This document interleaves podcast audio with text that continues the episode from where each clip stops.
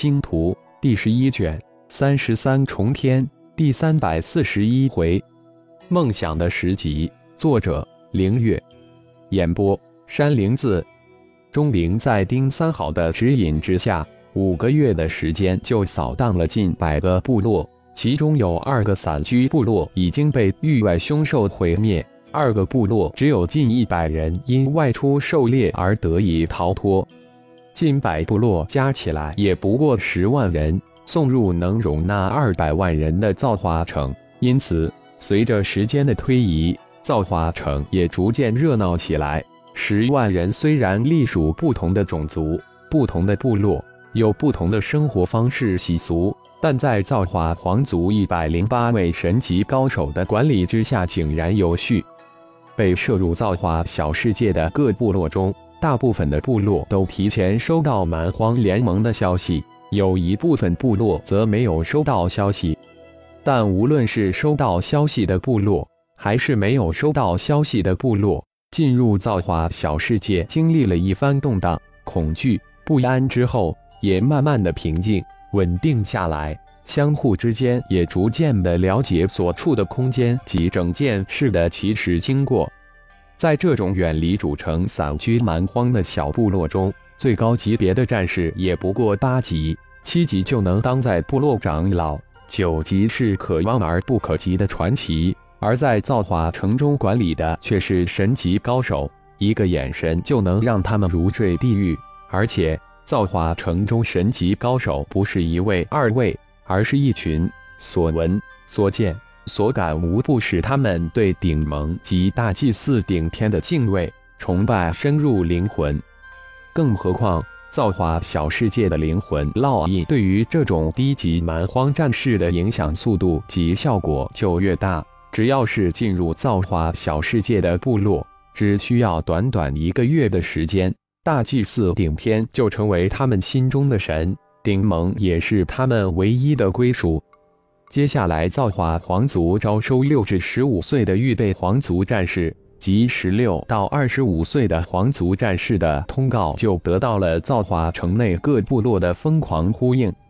每一个部落将满足招收条件的部落成员送往造化皇族指定的地点。基本上，只要不是有明显缺陷，经过简单的初步筛选，十有八九都能被选上。只要被选上，都被送入造化世界蛮荒城进行集训培养，再经过重重筛选，合格的将留下来成为造化皇族的战士，不合格的将送回造化城或是蛮荒世界。身为主母的白如玉可是事实上的造化世界之主，造化皇族战士的想法就是出自白如玉之手。造化城管理基本上都是杂事。不能让黄奕等神级高手去处理这些鸡毛蒜皮之事，黄奕他们只需要过问、处理重大的决策性事情，将时间用在修炼之上。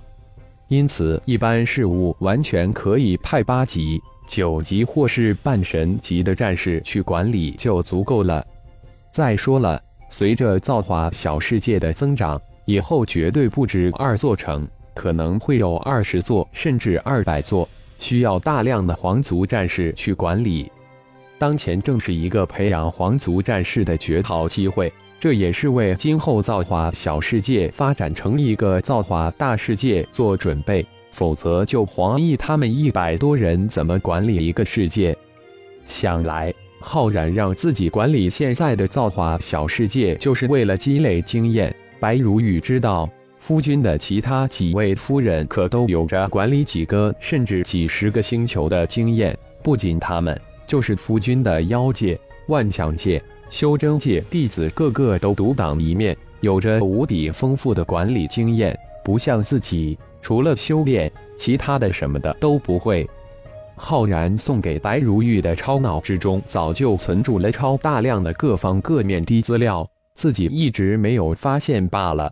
直到这一次，浩然叮嘱他看看超脑上关于管理方面的资料，才发现，白如玉一边学习一边实践，黄奕他们就成了白如玉实践的对象和工具。招收造化皇族战士的想法就是这样产生的。禀报主母，招收的预备战士达到一万五千人，五千初级战士。造化城的人数也达到了十万人，三级及以下战士六万人，四到六级的战士四万人，七级、八级战士二百人。黄奕每隔一个月都会前来汇报一次，同时请示主母下一步的计划或安排。招收的预备战士、初级战士种族男女比例一定要平衡，这个非常重要，一定要严格控制。这些预备战士、初级战士都将成为造化小世界的土著。白如玉特别的再次强调道：“招收时严格按照主母的标准来执行，男女比例平衡。除了督促他们修炼，还要教导我传给你们的管理知识。当然，这些知识你们先要自己学会、理解透，不懂的来找我。”白如玉说到：“不懂的来找自己，也是一阵大汗。好在在这里，似乎自己还是水平最高的一个。这也许就是超脑中的赶鸭子上架吧。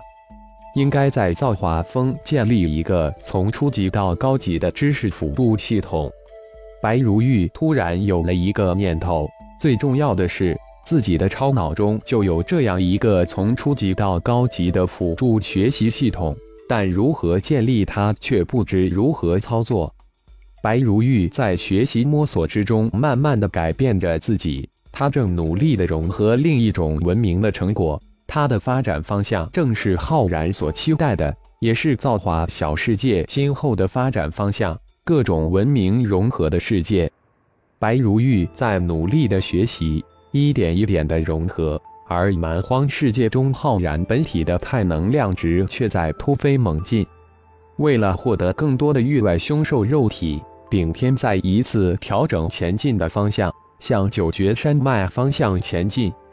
战斗是顶天永远的主题，战斗也是顶天锻炼肉体的最有效方式。即便不吞噬域外凶兽血肉，顶天的太能量值也会每天的增长。只不过增长没有以前那么快速。在钟灵离开的第九个月时，顶天的太能量值达到了两千大关，而浩然本体的太能值突破到三千，已经与嗜血魔神奢比天平齐。明显感觉到肉体的强大以及无与伦比的爆发力。浩然相信自己现在的一拳绝对能击碎一座山峰，而且。浩然的肉体潜力还很大，无论是细胞密度还是细胞的能量饱和度，都远远没有达到极限。一号通过计算分析估算出，以这种吞噬方式，浩然的太能量值能达到五千。九个月的修行，不仅仅是浩然本体太能量值得突破，顶天的修行也突飞猛进，不仅肉体太能量达两千。最让顶天兴奋的是，灵魂空间中四十五万符咒已经修炼成功了三十万符咒，幽灵花瓣上的符文再次达到二十万。遗憾的是，顶天还是没有能找到符玉球吞噬幽灵花瓣上符文的方法，但在符咒的感悟及运用上却是平步青云，每一个月的进步都与上一月不可同言而喻。连带符玉的操控上也大踏步前进。如果说刚刚领悟符玉之时只是入门的话，顶天现在对符玉的操控就达到了初级。在展开符玉时，顶天已经能够随时进入符咒符文的线条世界，进入符玉的任何生命或非生命的物质，都变成了由线条组成的无数符文的线形体。就如同显微镜下的生物标本，顶天的顺遁身法也更进一步，不仅速度提升一大截，而且行动转折控制自如，且更加的细致入微，绝对是域外凶兽的噩梦。还有就是元入微符咒修炼到小成之境，入微之境再跨一步，符文解析空间的能力也随着进化。至于进化多少，只有一号才知道。九个月的不停战斗，顶天对数字化视觉的掌握运用达到了一个全新的高度。不仅能全面掌握数字化视觉的各项数字含义，而且还能将数字化视觉运用到战斗之中。分析凶兽的弱点，掌控战斗时机极大的辅助战斗。随着数字化视觉的不断运用，变化之深顶天浩然本尊不断针对数字化视觉的各个方面弱点提出修正方案，然后一号针对提出的修正方案来完善数字化视觉及立体视觉空间。九个月，一号针对数字化视觉、立体视觉空间的修正项达到了三百之多，去掉了一些无用的分析项。添加精确了一些附加数据，调整了数据的显示方式及模式。三百项的数据修正，使得数字化视觉、立体视觉空间更加的方便适用，更加的精确，辅助效果更佳。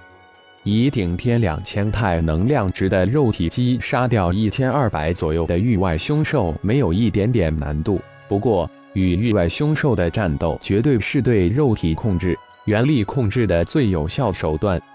魂念之中，前方正如一道黑色闪电迎面而来的域外凶兽，是一头如同翼龙一般的长着十几对黑翅的蛇。这还是顶天第一次碰到这种域外凶兽。远远的就有一种无比腥臭的气味从黑翅飞蛇身上传过来。数字化视觉的一个数据区立即发出警报。空气中毒素含量正在迅速的增长之中，顶天身体表面黄金战甲瞬间冒出来，将毒气阻拦在体外，同时屏住呼吸。而数字化视觉的毒素数据还在不停的增长，警报级别也现次加强。很久没有使用炼毒神通了，这黑翅飞蛇的毒素不简单，还是收集一些以应不时之需。想到这儿。浩然迅速的恢复成本尊之体，心念微动，炼毒神通施展开来，无形的波动以身体为中心向四面八方辐射开来，炼化空气中的毒素。当那黑翅飞蛇感应到浩然的存在之时，速度猛增，瞬间就窜到浩然的身前，突然张口，一口黑雾向眼前的食物照去。眼前这食物虽小。但他能感应到寒寒的能量很大，足够让他饱餐一顿。浩然巍然不动，那黑雾似乎正在腐蚀空气，发出滋滋的响声。数字化视觉显示，黑雾笼罩区的蛮荒之气浓度正在飞速的降低。黑雾扑到浩然身前五米左右就被炼化为无形。这毒素好厉害，居然能腐蚀蛮荒之气。可能会腐蚀黄金战甲，浩然心中暗叫。不过越毒越好，正好储备起来。黑翅飞蛇见自己无往不利的毒物居然没能杀掉对面的食物，于是大怒，张大血盆大口，再次喷出一团黑雾向食物射去。在浩然炼化黑翅飞蛇的第二口毒物之后。黑翅飞蛇终于意识到自己的毒物对那食物似乎无用，于是身体如电扑了过去，一口咬了过去。你不喷，以为我拿你没办法了吗？浩然一声轻笑，自己的炼毒神通可以硬生生将毒素从身体之中抽出来炼化。身形一晃，黑翅飞蛇咔嚓一声，居然咬了一个空。牙齿都快咬崩几颗，突然发现食物不翼而飞。轰！浩然一巴掌拍在黑翅飞蛇的头顶，手掌之中透出紫黑色的火焰，瞬间将黑翅飞蛇的灵魂给冰封住。随即施展出重力神通，将黑翅飞蛇的庞大身体悬浮在身边，掌心紧贴着黑翅飞蛇的大脑，炼毒神通再次发动。黑翅飞蛇一身的毒素飞一般的被浩然炼化，眉心金光射出，将封印的黑翅飞蛇的灵魂给硬生生的射了出来。右手一挥，黑翅飞蛇庞大的身体凭空消失，又多了一种变化神通，而且又能享受一顿美味的大餐。浩然收了蛇身，喃喃自语道：“越毒的蛇肉也越鲜美，这是不争的事实。”何况强大的毒素被浩然全部炼化干净。山洞之中，浩然一口气将烤的里嫩外焦的蛇肉吃了一干二净，八举八举嘴，似乎还有一些意犹未尽之意。就在浩然似乎还美中不足之时，灵魂空间之中，一号的声音突然响起：“进化十级成功，重构数据分析空间，百分之一百完成；重构基因分析演化空间，百分之一百完成。”重构灵魂分析演化空间，百分之一百完成；重构立体视觉空间，百分之一百完成；重构粒子射线，百分之一百完成；重构能量铠甲，百分之一百完成；重构万化光翼，百分之一百完成；重构淡灵御魂空间，百分之一百完成。重构符文分析空间，百分之一百完成；构建线性折叠空间，百分之一，百分之二，百分之九十九，百分之一百成功。梦想的十级终于达到了。随即，一号富含情绪的声音在机械化的声音之后响起。感谢朋友们的收听，更多精彩章节，请听下回分解。